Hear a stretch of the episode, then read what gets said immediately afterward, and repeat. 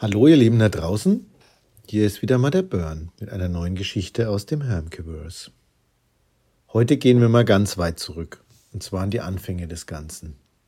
Eigentlich ja sogar noch vor Hermkes Romanboutique, denn es gab ja damals schon den Science-Fiction-Stammtisch. Eben dieser bestand ja schon vor Öffnung der Romanboutique und war ein regelmäßiges Treffen. Aber er bestand natürlich auch weiter, während Hermke den Laden schon eröffnet hatte. Nun, als Aushilfe erfuhr ich natürlich davon und wollte auch dabei sein. In der illustren Runde der Science-Fiction- und Fantasy-Experten. Wenn ihr die Historienserie gehört habt, kennt ihr sie auch zum Teil. Horst, Klaus, Albert und natürlich auch Michi gehörten schon immer zu dem harten Kern. Ich war ja aber erst 15. Und das war ja unter der Woche, immer donnerstags. Bus fuhr auf die Frankenwarte keiner mehr so spät. Bernie, sagte Hermke, Du kommst heute mal mit zu dem Science-Fiction-Stammtisch. Ich kann dich ja dann vielleicht auch heimbringen, dann ist das bestimmt für deine Mama okay. Gesagt, getan. Ich war zum Science-Fiction-Stammtisch eingeladen. Ich war schon ziemlich aufgeregt. Wir sprachen hier ja schon oft über Rituale und so gab es da auch hier eines. Die folgende Schilderung ist ein typischer Ablauf eines solchen ritualisierten Abends mit ein paar Special Twists. Also, man traf sich in der TGW-Gaststätte in der Schießhausstraße, so eine relativ einfache Vereinskneipe halt. Nicht so schön, aber man braucht ja für solche Runden immer große Tische. Und da hatte sich das angeboten. Lag ja auch sehr zentral. Sollte um 19 Uhr losgehen. Ich dahin mit dem letzten Bus von zu Hause. Und dann saßen sie da alle schon. Ich, nervöser, kleiner, dicklicher Nerd, setzte mich an den Rand einer Runde von circa fünf bis zehn Jahre älteren Nerds, was ich aber damals noch nicht wusste, sondern nur, dass sie für mich einfach schon erwachsen schienen. Ganz und gar nicht nerdig, Gut, das war ein Trugschluss damals.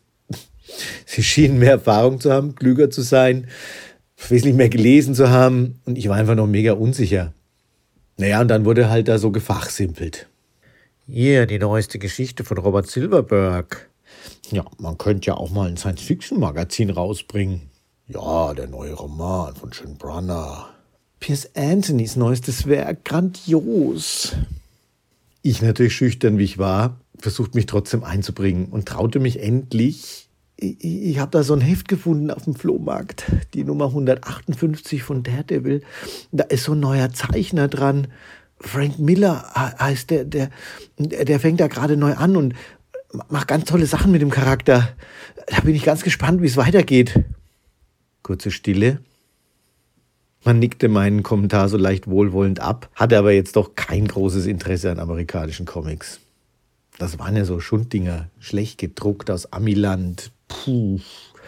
Aber man war dezent freundlich zu mir und weiter ging es. Ah, die neueste Kurzgeschichte von Robert Silverberg. Ah, der neue Roman von John Brunner. Piers Anthonys neuestes Werk, grandios. Man könnte ja auch mal eigentlich ein Science-Fiction-Magazin rausbringen. Ich wurde stiller. Also ich habe eigentlich gar nichts mehr gesagt. Ich dachte nur, oh mein Gott, was tue ich hier? Ja, dann war es circa 20.30 Uhr, 21 Uhr. Ich saß da so unaufgeräumt rum. Und auf einmal, die Tür ging auf, Schweigen im Raum. Der Meister trat ein. Hermke. Er war nie von Beginn an da. Er kam, er trat auf. War sehnlichst erwartet. Er hatte immer eine Umhängeledertasche dabei und wie man dann sehen konnte, waren oft einige feine Sachen drin. Da hatte er zum Beispiel einen längst vergriffenen Roman für den Horst, eine alte Utopie für den Siggi, er hatte die fehlende Periroda-Nummer für den Schimpfi und verteilte dann so die ganzen Goodies. Kassierte dafür ein bisschen Geld, alle waren glücklich, es wurde weiter gefachsimpelt. Ja, man könnte ja eigentlich mal ein Science-Fiction-Magazin rausbringen. Ja, der neue Roman von John Brunner. Hier, die neueste Kurzgeschichte von Robert Silverberg. Piers Anthonys neuestes Werk. Grandios. Dann löste sich der Haufen so ein bisschen auf, ein kleiner Kern blieb und ich war verwundert. Was sollte jetzt passieren? Und wann käme ich wieder nach Hause? Dann packte auf einmal jemand Karten aus. Hermke bestellte sich einen weiteren Cola Asbach, zündete sich genüsslich die 27. Zigarette an und freute sich wie ein kleiner Junge. Hermke liebte Schafkopf. War doch ein guter Kartenspieler, manchmal auch Zocker, wie wir auch schon von früher wissen, und ein hervorragender Schachspieler. Der Science-Fiction-Stammtisch war Hermke zu der Zeit tatsächlich gar nicht mehr so ganz wichtig. Er hatte ja einen Science-Fiction-Stammtisch jeden Tag im Laden.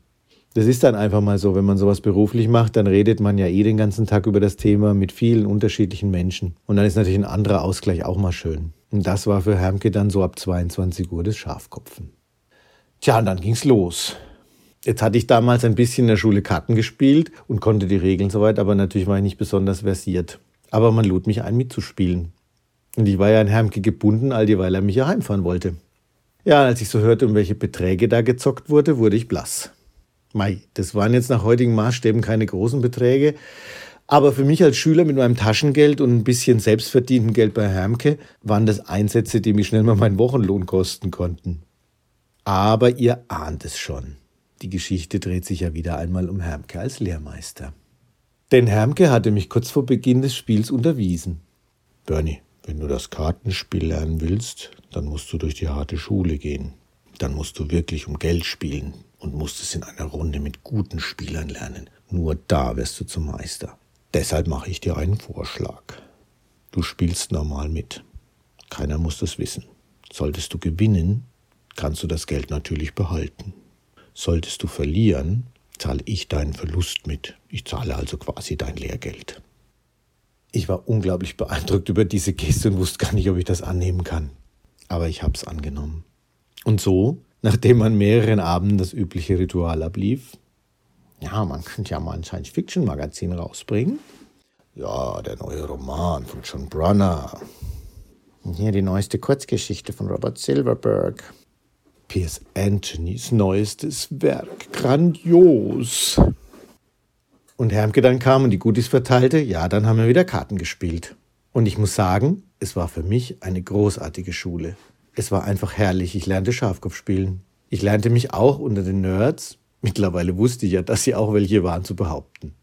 Nachdem ich dann auch die neueste Kurzgeschichte von Robert Silverberg und den neuen Roman von John Brunner gelesen hatte und natürlich auch das neueste Werk von Piers Anthony, wussten dann aber auch einige Jahre später alle irgendwann, wer Frank Miller war. Ich konnte da schon sehr gut Schafkopf spielen. Ja, als der Abend dann vorbei war, hat Hermke mich nach Hause gefahren.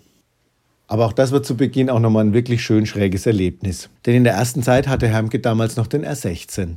Renault R16 mit Lenkradschaltung.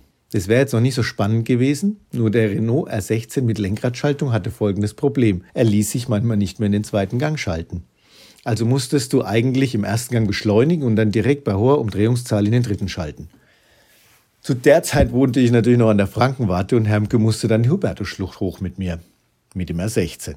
Und ihr müsst euch das ungefähr so vorstellen. Der R16 wird hochbeschleunigt auf ca. 30.000 Umdrehungen, jault bis zur Mitte der Hubertusschlucht im ersten Gang hoch, dann ein aufgeregtes Schalten von Hermke, rack, rack, rack, rack, rack, in den dritten Gang. Der R16 versucht den Hang weiter zu erklimmen. Ja, manchmal hat er das geschafft. Manchmal musste Hermke wieder zurück in den ersten Gang schalten, da er die letzten Meter fast absoff. Ehrlich. Aber ich kam immer sicher nach Hause und Mutter war auch beruhigt. Ich kann nur sagen, die Abende am Science-Fiction-Stammtisch waren schon was ganz Wunderbares und was ganz Lehrreiches. Und eines meiner allerersten Abenteuer im Hermkeverse. In diesem Sinne, ciao, bye bye, euer Burn.